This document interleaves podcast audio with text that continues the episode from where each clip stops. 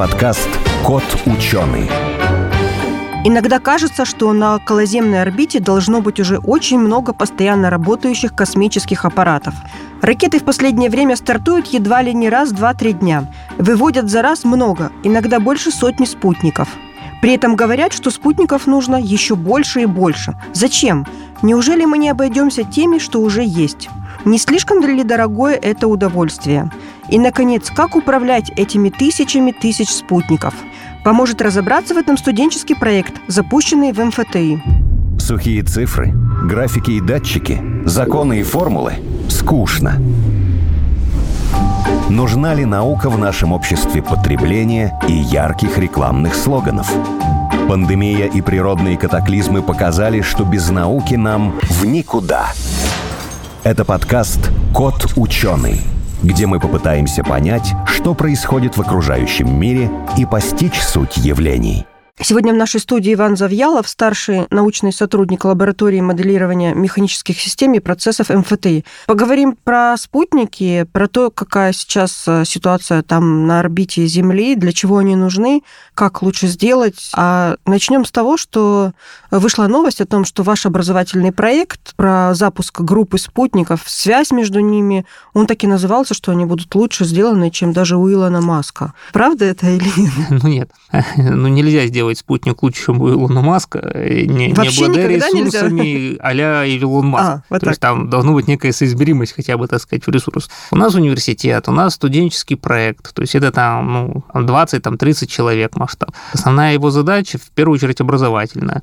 Но Действительно, сейчас, так скажем, для развития космической отрасли требуется целый ряд технологий, которые надо обкатывать, надо тренироваться. Это долгий, сложный процесс. Но когда мы говорим о запуске спутников, это же не совсем для космической отрасли, это для связи на Земле, для там, э, навигации. Ну, скажем так, спутники, спутники они же практическую вещь, Конечно, практическую нет, ну, спутники пользу ради спутников, мне как сложно представить. Спутник запускали ради угу. того, чтобы запустить спутники, и больше никакой пользы от него не было. Есть действительно задачи, которые решают спутники. Это, в первую очередь, ДЗЗ, дистанционно зондирование Земли, ну, то есть картография, там, проверка всякого-всякого. Это связь, это навигация, ну и может, да, кстати, нет, наверное, есть одна задача, вот сейчас она активно обсуждается, где запуск спутников идет именно ради спутников. Это вот проблема космического мусора. Вот сейчас угу. на орбите уже накопилось там 30 тысяч примерно объектов космического мусора, и с ними надо уже что-то делать, ну хотя бы за ними следить. Сейчас за ними следят с наземных телескопов, но это крайне неудобно, потому что телескопы смотреть могут там только там ночью, только когда там нет облаков, там дождей там и всего прочего, их довольно сложно обслуживать, потому что нельзя в чисто поле поставить, если должно быть какое-нибудь строение.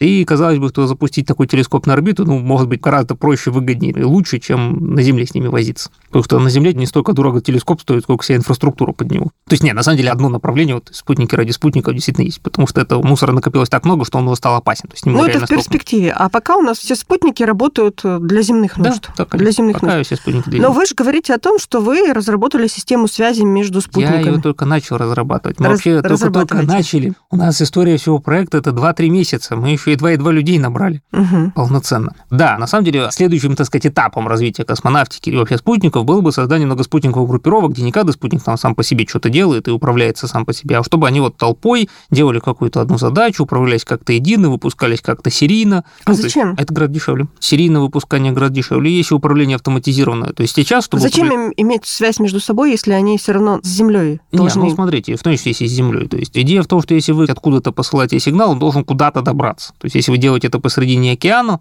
условно говоря, на спутник, то как вы, если у них нет межспутниковой связи, куда-то дальше океана этот сигнал передадите? Когда спутники связываются только Земля-спутник, он может взять сигнал с абонента и передать его на какую-нибудь наземную станцию. Но это означает, да. что наземная станция и так находится недалеко от абонента. Ну, то есть, вы расширите, собственно, ореол наземных станций, ну, там, сделайте его там чуть подальше. Отодвинете границу, там, условно говоря, там не с 20 километров, там, а там до 100, там, ну, может, даже до 1000. Всю Землю вы так не покроете. То есть, через каждые там 100 километров на Земле вышку не поставите.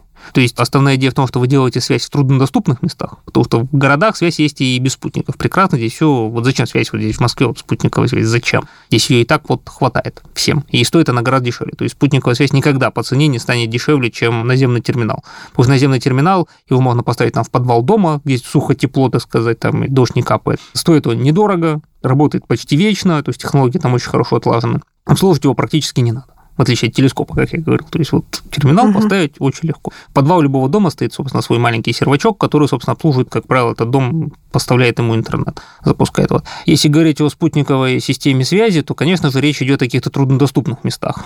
То есть каких там Северный Ледовитый океан, где там сейчас эти суда ходят, там какие-нибудь удаленные месторождения, какие-нибудь бедные африканские страны, ну, где делать реально ничего нет. Тогда вышки там поблизости нет, и тогда, если вы связываетесь со спутником, спутник должен это передать на ближайшую вышку, он должен сделать только путем связи между другим спутником, то есть со спутника на спутник. Это очень важно на самом деле. Потому что иначе сама идея, собственно говоря, покрытия глобальной связью, она исчезает. То есть вы всего лишь раздвинули ореол существующей связи. Либо тогда вам надо существующую связь очень сильно расширять, то есть действительно наставить вышки, наставить там в океане каким-то образом стационарных вышек, и вот э, тогда, может быть, это бы и прокатило. Но нет, то есть спутников... Но, а вот наставить в океане могут буи какие-то быть? Не, да? ну буи нет. Там эти вот сервачные станции, они ну, не маленькие, так скажем. Вы считаете, что легче запустить в космос тысячи спутников, и они будут покрывать? Тут большой вопрос, что надо. Они уже запущены. То есть сейчас космический интернет уже существует, существует давно, то есть ему уже там лет там 30, 40, там 50, наверное. Да, Система группировки Iridium, я не помню, когда ее запустили развернули, но вот сколько я себя помню, она всегда существовала. То есть вы можете пойти, купить себе спутниковый телефон и звонить с него с любой точки мира, ну, кроме там Северного полюса, там Антарктиды, я не помню, там до 80 широты работы. Ну, то есть там ничего не стоило сделать его так, чтобы он был действительно глобальный. То есть космическая система Iridium, там реализована задачами спутниковой связи, но она реализована на обычных радиоканале герцовом, поэтому там скорость интернета 1 или там 2 килобайта в секунду, что называется. Но если у вас есть действительно что-то очень важное, какие-то информацию, с датчиков собрать, там сигнал СОС подать, то вот так, достаточно за глаза просто одного килобайта в секунду вот собрать там телеметрию, можно там с какой-нибудь вышки нефтяной удаленной или там с какой-нибудь больницы, или там передать какое-нибудь смс-сообщение, там письмо в чате, вот легко. Видео не пролезет, а вот вся действительно ценная информация проходит запросто. И эта система, ну, я, честно, не помню дату ее разворачивания, но она очень какая-то давнешняя, то есть вот она уже существует. Ой, и вот как их запустили там, скажем, 30 лет назад, так они... Да, и... они, нет, их меняют время от времени, они обновляются, то есть там уже произошла смена там спутников там какого-то первого поколения там на второе, на третье, то есть она очень уже такая давнешняя, к ней все привыкли. Более того, она уже настолько давнешняя, что она вошла в обязательные ну, то есть вы на судне не можете пойти в глобальное плавание, если вы через эту систему или какую-то другую, может быть, систему, не связаны со всем внешним миром. Вас просто не пустят. Угу. Все самолеты, вот этот флайт радар, они тоже должны быть оборудованы системой, которая постоянно навигирует,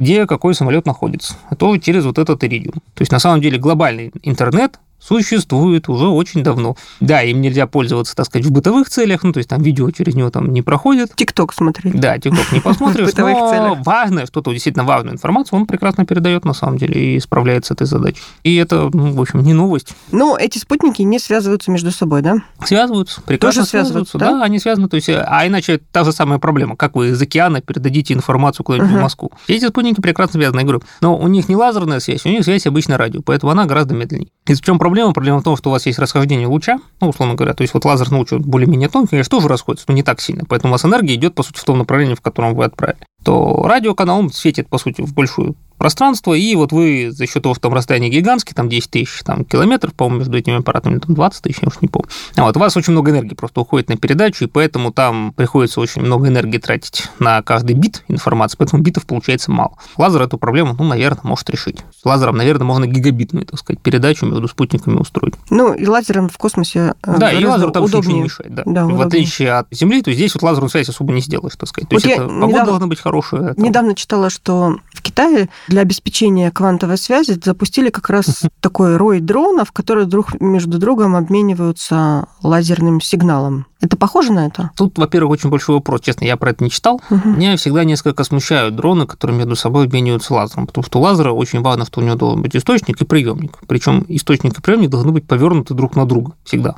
То есть, когда вы делаете радиосигнал, вы можете там антенну как угодно ставить, потому что радиоволны проходят через практически все препятствия. А если вы делаете световой приемник, то свет он почти ни через что не проходит. У вас, у вас ответная часть, в которую вы принимаете лазерный сигнал, должна быть повернута на источник по направлению. Угу. То есть, они могут быть задом к нему повернуты в этот момент момент, в отличие от радиоантенн.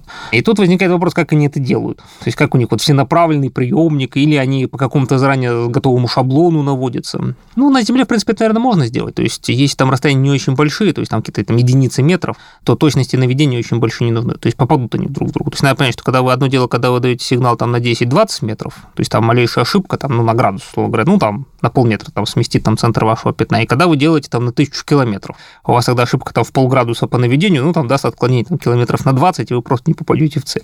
Не знаю. То есть я не уверен, что, а, лазерные, вот эти дроны действительно имеют лазерную связь, угу. то есть вот есть сомнения, как она у них устроена, потому что лазером очень сложно попадать, так сказать, там... Ну вот в космосе сигнал... тоже проводили такой эксперимент там с... В космосе гораздо проще. То есть в космосе вы действительно можете ориентировать аппараты друг на друга, они летят стабильно, их не болтает там из-за атмосферы, и с этим попроще, так скажем. То есть в космосе понятно, как это организовать. То есть спутник летит стабильно, он всегда повернут в определенном, так сказать, положении, у него есть ответная часть, там, а у другого, соответственно, там излучательная часть, и они всегда четко друг на друга смотрят. Это вот можно представить на Земле для дронов.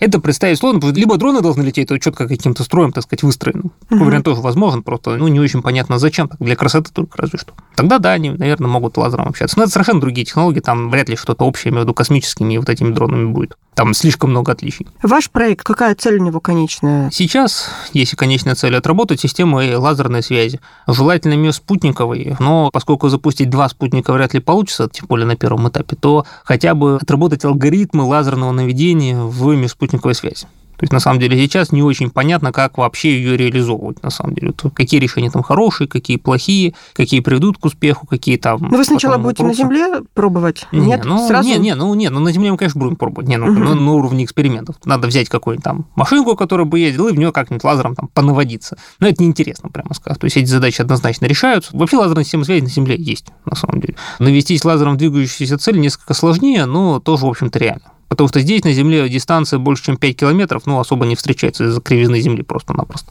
То есть там 5-10 километров – вот характерный масштаб, на ну, котором на Земле присутствует прямая видимость. Сколько Земля круглая, а прямая видимость прямая. Ну, вот примерно там 5-10 километров масштаб. Это совсем не те масштабы, которые в космосе. То есть в космосе прямая видимость – это там 5 тысяч километров, ну, 6 тысяч километров. Ну, там хотя бы сотни километров должно быть. Но мы хотим попробовать с Земли лазерным лучом попасть в спутник. Это тоже задача, в принципе, решаемая. То есть там существует лазерная дальнометрия, при которой в спутник попадают лазером. Ну, то есть, когда у вас летит спутник, вы четко хотите померить его расстояние до него там, угу. с научных, так сказать, точек зрения. То есть, это, причем это массовая задача решается, это, в принципе, существует, но там очень хорошо знают, как летит спутник, там очень хорошо знают, как на него наводиться, там есть очень такая хорошая система обратной связи, а мы хотим попробовать все-таки отработать какие-нибудь алгоритмы, когда, ну, нету четкой обратной связи когда надо искать, так сказать, цель, когда очень ограничены ресурсы на все эти, так сказать, действия. То есть отработать систему как лазерным лучом, попасть в спутник, так сказать.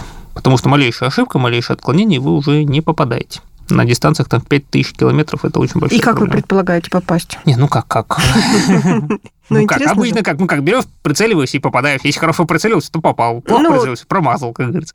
Да. Вот. Там вопрос, как это алгоритмически делать. То есть у вас есть набор датчиков, условно говоря, у космического аппарата. Он может там с какой-то точностью определять там свое местоположение. Сейчас достаточно, ну, не очень высокое. У вас есть датчики на наземном системе передачи. Он тоже с какой-то точностью получает какую-то информацию. У вас возникает некая ошибка, так сказать, по наведению. Причем все оценки показывают, что ошибка большая, то есть она больше, чем надо, так сказать, чтобы более-менее уверенно попасть.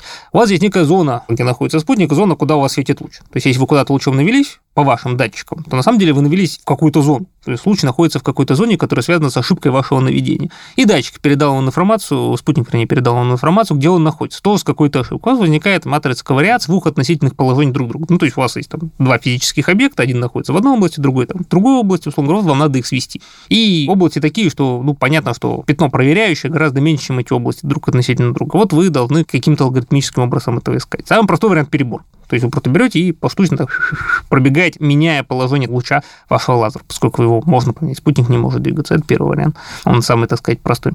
Но вообще есть варианты там и поумнее, что называть. То есть особенно с накоплением, там, так сказать, предыдущей информации. То есть вы потихонечку можете сужать эти области благодаря тому, что вы знаете, как у вас получалось в прошлых разах, и вы можете предугадывать, какая у вас ошибка в этот раз будет. Ну, Но, это... честно говоря, это такая высокая наука, то есть тут надо... Это зависит от программного обеспечения, как да. оно работает, да? Да, это все гораздо больше на математику и на программу, программы, чем на железо ориентировано. Угу. И ну, сами спутники, которые хотите запустить, они же совершенно маленькие. Ага сами по себе. Влезет ли там вся эта система и датчиков, и программного не, обеспечения, ну, не, ну, датчики, принимающие... Не, ну, датчики не маленькие, начнем сразу. То есть, если там звездный датчик не ставить, условно говоря, то там влезет и еще запас останется. Там гораздо сложнее с энергетикой у маленьких спутников, потому что площадь солнечных батарей тоже мелкая, вот ее не хватает, да. Энергетика нужна для... Ну, для того, чтобы эти самые датчики работали, чтобы радиоканал... С лазерным каналом мы не собираемся информацию передавать, мы все таки будем передавать ее обычным, наверное, радиоканалом, ну, просто чтобы пообщаться, все таки это эксперимент научный в большей вообще, чем как бы и отладка технологий, чем сама технология. Поэтому надо по радиолучу общаться, узнавать,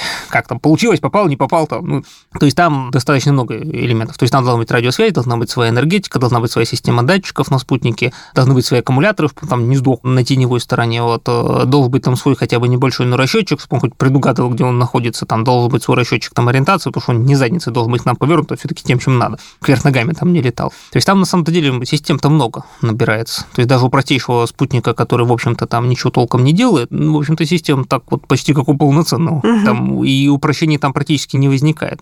Таких уж прям, которые сильно упрощают систему. Единственное, чем мы можем жертвовать, так более-менее, мы можем жертвовать надежностью, на самом деле. То есть мы можем использовать компоненты не такие радиационно стойкие. Там же в космосе очень высокий уровень радиации. Там есть проблема, что бытовая электроника не подходит. И бытовые чипы. Ну, вот здесь вот можно немного пожертвовать, потому что мы планируем, что он будет летать не очень высоко, где радиация так поменьше. Ну и плюс мы можем их там несколько штук запустить, потому что, может быть, это оказаться дешевле сделать там несколько на простых, там, условно говоря, компонентах, чем там один, но на надежных. Сейчас же запустить спутник – это достаточно простая вещь. Недостаточно этого... простая, но... Ну вот э, несколько лет решаемо. назад мы делали репортаж, школьники запускали свой спутник в какой-то школе, в каком-то технопарке школьники запускали. То есть это... Не-не, да, это решаемая задача. То есть э, там должна быть ракета, в которой есть места для спутника. Вот это самое большое. Ну, он же маленький, там всего лишь 10 там сантиметров. Там не 10, не, не, ну вы же их не кучей закладываете так, чтобы докидали, как говорится, кучкой, они там лежат. Я, честно говоря, думала, это не так, вот, когда... Открылось, они хоп, как из мешка высыпались на ровно. Ну, вот там, допустим, читаю где-то там сообщение, произошел там запуск ракеты, она вывела на орбиту там сколько-то там сотни спутников. Это значит, они там...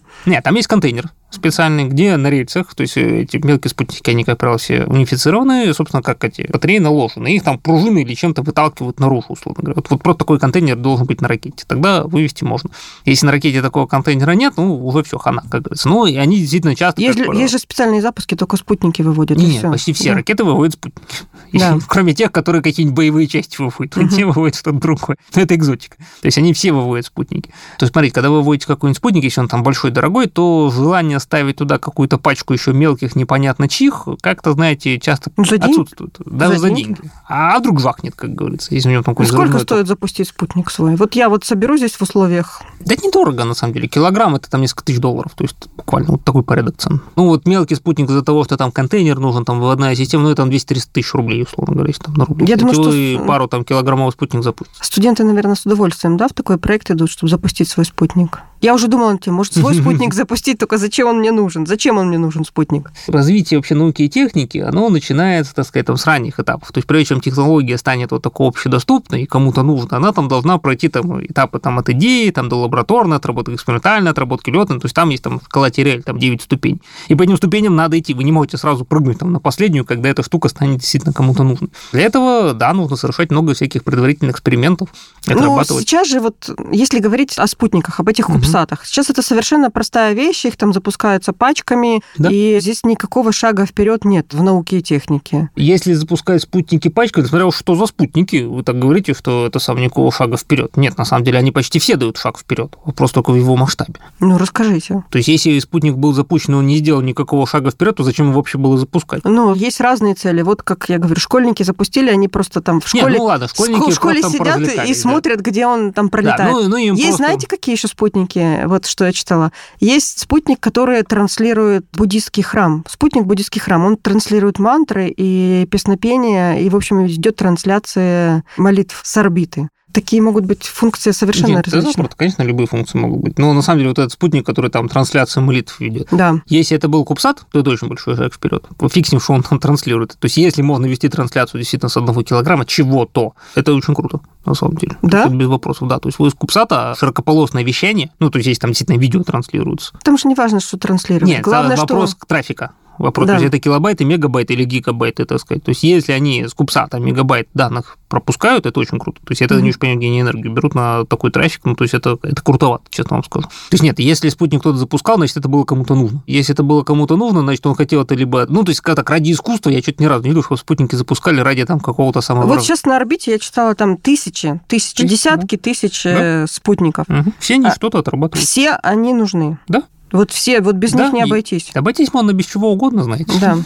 Ну, наверняка они дублируют друг друга. Можно Не, их не, объединить не. по функциям. Еще раз, то есть у вас должна быть некая шкала TRL о отработке каких-то технологий. Вы не можете на большой спутник сразу поставить какой-нибудь, допустим, двигатель или радиолинию, который не имеет летной квалификации. Просто никто не даст. Ну, никто не рискнет. А вдруг она сломается? Что-то А вот первые спутники, они же были вообще без двигателей. Нет, первые спутники, они запускались только ради цели проверить, что вы, в принципе, можете запустить спутник. Они Что- просто выбросили И он просто летал. Как камень, да? Да, Можно было кирпич. камень выбросить с, Да, с ну, тем же, да? на самом деле, уверяю вас, как вам кто-то говорил, по соотношению цена-полезность первый спутник никто не переплюнет. Потому что первый спутник, он промерил гравитационные особенности аномалии Земли, он промерил уровень остаточной атмосферы, он промерил уровень радиации, он промерил такую прорву информации, на самом деле, для последующих спутников, что вы не представляете себе просто. И насколько важны были эти, эти сведения для того, чтобы запустить там второй спутник, который хоть что-то сделал. Следующая проблема. Вам нужно внедрять новые технологии. Вот вы, допустим, сделали новый двигатель. Вот как вы проверите, что он работает и докажете кому-то?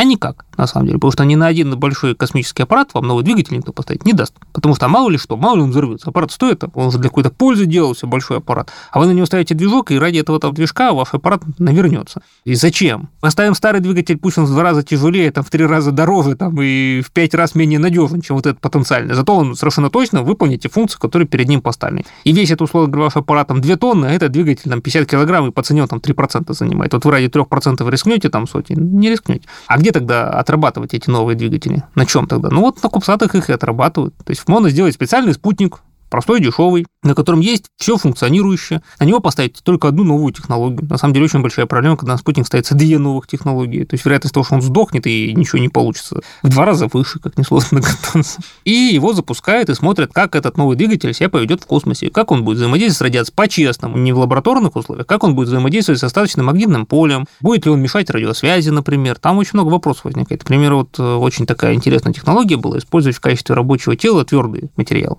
Ну, то есть там надо что-то отбрасывать. Вот вы берете там тефлон, условно говоря, пускаете по нему разряд, он испаряется, и этим вот разрядом выбрасываете наружу. Очень классно, не нужен топливный бак, не нужна система магистрали. Очень хорошо. Бы просто в открытом космосе прям открытым держать топливо. Очень классно. Очень классная технология, казалось бы. Но у него вскрылся один очень серьезный недостаток. Тефлон, который испаряется и вылетает наружу, ну, любое твердое тело, оно имеет вредную привычку частично возвращаться обратно на аппарат и покрывать его тонким слоем, так сказать, своего вот этого твердого вещества. И это проблема. То есть на Земле этого не происходило, понятное дело. То есть это, это происходит только в космосе, там, по целому ряду причин. Потому что аппарат заряжается отрицательно, ионы положительные, они за счет электростатики обратно протягиваются частично. И на Земле это невозможно смоделировать. И никто бы этого не узнал, если бы не было космической отработки. И есть большая разница, узнать это на каком-нибудь Кубсате, который там стоит как студенческий проект, или узнать это на большом аппарате с оптикой, у которого вся оптика покрылась вот слоем этого тефлона и ничего не видит. Ну, разница очень большая. Это очень большая, тяжелая работа, внедрить новую технологию. Новую технологию на реальный объект нельзя поставить, пока на нее нет летной квалификации. На нее нет летной квалификации, пока она хоть где-то не полетела. Вот. А ее не путь от никуда полетать, пока у нее нет. Цикл, есть- за- цикл замкнулся, как говорится. Я поняла, по то есть э, спутники будут запускать больше, все больше, Да, больше и больше, больше. больше, больше, больше. Причем всегда на них будут ставить какое-нибудь новое оборудование и проверять его, так сказать, внедрябельность на других как бы Если мы аппаратах. говорим о таких глобальных проектах, как, допустим, Starlink или OneWeb, это же другое, да? Там должно быть тоже тысячи спутников, но они выполняют только одну единственную задачу. Не, какую-то. все спутники выполняют, как правило, одну единственную задачу. То есть спутник многозадачник – это экзотика. Ну, наверное, бывает, но я нужно, про таких да? никогда не слышал. У спутника есть как минимум орбита, где он летает. Но это же засоряет Она и орбиту. так засрана. Ну, то есть это становится реальной проблемой. Причем вы даже не представляете, насколько она важна, особенно сейчас. Я уверен, что мало кто понимает, что на самом деле на орбите летает очень много жизненно важной инфраструктуры. То есть система связи, в первую очередь, армейская связь, на геостационарных спутниках держится. И попадание, так сказать, космического мусора, вообще говоря, в геостационарный спутник может привести к потере связи, так сказать, у военных частей. И нападение на критически важную инфраструктуру вообще является объявлением войны. Ну, так, чтобы понимать масштаб проблемы. То есть, если мусор втыкается там в спутник связи, там, российский или американский, то, вообще говоря, это повод привести войска в повышенную боевую готовность. А Да. если астероид втыкается? Э, Скажем так, мусор гораздо больше, вероятно. Его гораздо больше, чем астероидов. И да, это, это проблема. Это очень серьезная проблема. То есть совершенно непонятно, что с этим делать. То есть вот если вы, вот представьте, вы там Ну, на да, Гавайях, был, на военной вот базе сидите, вспомню, бах, было... связь пропала. Вот что да, вот э, было в прошлом, позапрошлом году таких пару инцидентов, когда действительно там и ноты протеста были по поводу космического мусора, который нарушал там работу других спутников. Он не нарушал, он вызывал, так сказать, некие угрозы. Так сказать. Угрозы, да, да вызывал. То есть, то, что он но, там летает... Он... Но сейчас это не так заполнено пространство, а, допустим, как вы говорите, спутников будет больше, больше, больше, больше, больше, значит, это будут такие проблемы будут э, еще нарастать. чаще нарастать. Это можно как-то исправить? Почти нет. это будет полностью заполнена орбита чем-то. Там, на самом деле, есть очень много проектов по уборке космического мусора. Ну, для начала нужен проект хотя бы, чтобы его хотя бы просто контролировать. То есть сейчас есть э, Или база... хотя бы понять, что из них мусор, что нет. Ну, допустим, если мы друг другу доверяем, то, есть документы, что мусор, а что нет. Если мы друг другу не доверяем, то есть если кто-то, так сказать, запускает какие-нибудь военные спутники и говорит, что это мусор, а на самом деле это вовсе не мусор, то это не так-то просто выяснить. А как это вообще выяснить? То есть он, собственно, ничем не ну, отличается. В любом случае, любая сторона может хотя бы там сделать список того, что точно мусор. Скорее всего, точно не мусор. на самом деле объекты мусора просто неизвестны. То есть их очень сложно просто пересчитать. То есть я говорю, их 30 тысяч, но хорошо видно объекты, которые, ну, все-таки там по размеру хотя бы 10 сантиметров. Объекты мусора, которые меньше сантиметра, их просто не видно, хотя поражение они наносят ничуть не хуже, потому что скорость 8 км в секунду, даже 1 грамм там пробивает вот такой слой железа. Ну, то есть там 10 сантиметров железа. Может Если выпустить спутники вашего проекта, которые будут искать, как вы говорите, другие спутники? Да нет, это не наш проект. Это проект э, «Млечный путь», его как раз, по-моему, Ценема сейчас разрабатывает, насколько я знаю. То есть эти проекты есть, и мы в них, в общем-то, участвуем. То есть мы же там не только со студентами работаем, мы вообще в космосе так глубоко находимся. Но это позволило бы хотя бы просто пересчитать и контролировать объекты мусора. Там в чем проблема? Проблема в том, что если вы раз объект мусора засекли, то на самом деле это только в школьных задачах по физике, он там летает там, по кругу вокруг Земли, а в реальности его орбита довольно сильно болтается. Во-первых, Земля не такая уж Ну, болтается, но она предсказуема. Не-а. Нет? Нет. Очень слабо предсказуемо. Предсказуемо только на какой-то промежуток времени. Потом она уползает с этого предсказания. И она предсказуема просто потому, что вы не знаете его форму, его размер, честно, не знаете. И не знаете, как он вращается. Значит, он по-разному взаимодействует с атмосферой и солнечным ветром, и он потихонечку из, там, изо дня в день, там, из месяца в месяц уползает со своей предсказанной Следуя вашей логике, спутники тоже должны уползать. Они уползают. Как же их не теряют? Ну, с ними общаются раз в несколько дней. Они как это семафорят, я здесь, а. и все, и отлично. Просто они сами себе прокладывают орбиту, нет, они не прокладывают, они сами все сообщают, где они находятся. Да, ты просто знаешь, их орбиту не надо просчитывать, да. она и, известная. Нет, их, конечно, просчитывают, но ее корректируют постоянно. То есть расчет можно постоянно корректировать. У мусора нельзя. Все, конец. Плюс главная проблема в том, что есть мнение, что от спутников могут в течение времени, от старых, так сказать, отваливаться детали. Ну, по разным причинам. Ну и, понятно, при взрывах, столкновениях, которые уже происходят, тоже формируется очень большое количество мелких осколков. И вот у них совсем все непредсказуемо. То есть непонятно ни как он вращается, никакого он размера, никакой он массы, никакая у него вообще ничего не известно. И поэтому предсказать его траекторию... Ну, то есть более-менее достоверно можно там на пару дней только предсказывать, там 2-3-4 дня, примерно так. Хотя у некоторых объектов орбита более-менее стабильно там месяцами может держаться. Поэтому мы должны с какой-то периодичностью все спутники снимать на телескоп, чтобы гарантировать, где он сейчас вот находится, и что он ни в кого не стукнет. А может обязательно, чтобы на спутниках были какие-то маркеры, чтобы их легко было искать? Ну, их и так неплохо видно, они светятся. То есть... Не, ну не светятся, допустим, они там какой-то там радиационный материал нанести, они там излучают что-то, чтобы не... Свет от них излучается гораздо больше обычного солнечного обычного-то. Да нужны еще какие-то очень хитрые детекторы, чтобы это там что-то регистрировать. То есть нам понятно, что у мусора нет своего источника энергии, то есть он никак, так сказать, о себе активно не подаст информацию. Всякие там вот эти радиационные, это все без шансов. Нужна очень мощная система с очень большим количеством телескопов там на Земле, в космосе, где угодно, которые бы нон-стопом, так сказать, снимали бы все объекты и объясняли, где они находятся. Вот тогда ну, наверное, можно было бы предсказывать, что мусор там воткнулся, там в кого-то не воткнулся, и мусор это, или это кто-то там умышленно сделал. Тем более, что сейчас уже ракеты противоспутниковые появились у всех, более-менее там серьезных товарищей, и это уже вот прям совсем становится проблемой. То есть, когда вы потеряете связь со своим космическим аппаратом, связи, вы не знаете, это сделал ваш супостат или это само как-то случилось. Если вернуться к вашему исследованию в конце передачи, что вы не успели рассказать, а хотелось бы, чтобы все услышали об этом? Ну, что могу сказать? Сейчас перед человечеством стоит задача, так сказать, освоение космоса, она стоит по новой. То есть сейчас космос обещает очень большие, так сказать, перспективы после так некоторого спада, который наблюдался там 30-40 лет назад. И сейчас э, в космос надо идти всем, и в ближайшем будущем он зайдет не только в виде GPS в каждый дом, но и в виде целой кучи других сервисов. В первую очередь контроля Земли и связи. И тот, кто туда успеет первым, тот будет большим молодцом, а кто не успеет, соответственно, отстанет. Вот если представить, чтобы сейчас у России не было системы ГЛОНАСС, к примеру, вот, то угу. нас бы от GPS отключили, и было бы очень плохо всем А вот скоро появятся сервисы, от которых нас тоже можно будет отключать. Вот если Илон Маск разовьет свой Starlink там на всяких удаленных участках, если разовьется какая-нибудь система непрерывного контроля Земли с помощью дистанционного Ну, даже Роскосмос тоже планирует, э, планирует систему планирует. спутников. Я вот да, знаю, что моя называется. машина GLONASS подключена. Нет, ну GLONASS почти все сейчас подключены. Тем да? более, что они интегрированы с GPS. Вы, то есть сейчас все э, приемники подключены и к GLONASS, и к GPS одновременно. Просто угу. потому, что у них сигналы друг друга интегрированы изначально. Ну, то есть там можно одну из них отключить, но это, в принципе, там ну, мало на что влияет, как я понимаю. Но вот появятся другие сервисы, в которых тоже все будут включены. Вот, и тут главное... Закончим так, что больше спутников разных... Э, больше спутников хороших разных. Хороших и разных. Разного размера, разных назначений. Больше, больше и больше. Хорошо, спасибо большое. В нашей студии, напомню, был Иван Завьялов, старший научный сотрудник лаборатории моделирования механических систем и процессов МФТИ. Спасибо большое.